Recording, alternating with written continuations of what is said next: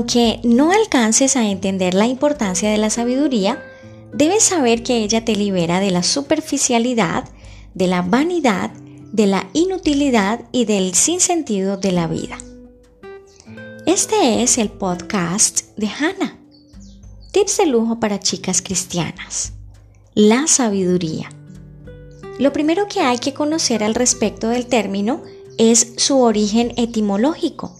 En este caso, podemos determinar que se deriva del latín, concretamente del verbo sapere, que es sinónimo de tener inteligencia y buen gusto. La Real Academia nos da tres definiciones. 1. El nivel más elevado del conocimiento. 2. Conducta prudente en la vida o en los negocios. Y 3. Conocimiento profundo en ciencias, letras o artes. Entendemos entonces que la sabiduría nos da entendimiento de los misterios de la vida. Una persona sabia se distingue por usar sus conocimientos con prudencia y sencillez para dar el consejo adecuado, ver la verdad de un asunto y juzgar entre el bien y el mal.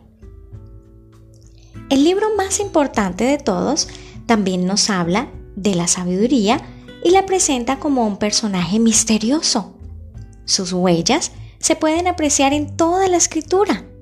Es representada bajo la figura de una mujer cuyas palabras son dulces y sus dichos son como tesoros.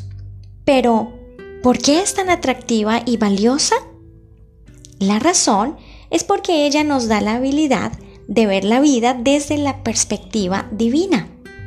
Debemos, por lo tanto, reconocer que nuestro entendimiento es muy bajo y que necesitamos una sabiduría superior. Proverbios 1.7 dice, el principio de la sabiduría es el temor de Jehová. Con razón, el gran Salomón no pidió otra cosa. Cierto día, al palacio del rey Salomón se presentaron dos mujeres que decían ser madres de un niño lo que era imposible, pues solo una de ellas debía ser la madre verdadera. Una de ellas comenzó a contarle al rey lo sucedido. Esta mujer y yo vivimos en una misma casa. Yo di a luz y tres días después de mi parto dio a luz también ella. Estábamos juntas, pero una noche murió su hijo y sin darme cuenta, ella puso el niño muerto junto a mí y el niño vivo lo tomó como suyo. A la mañana siguiente observé que el niño estaba muerto y advertí que no era mi hijo. La otra mujer protestó. No, el que vive es mi hijo. Y así discutían en presencia del rey. Al ver esto, el rey ordenó, partan en dos al niño vivo y entreguen así las dos mitades a cada una.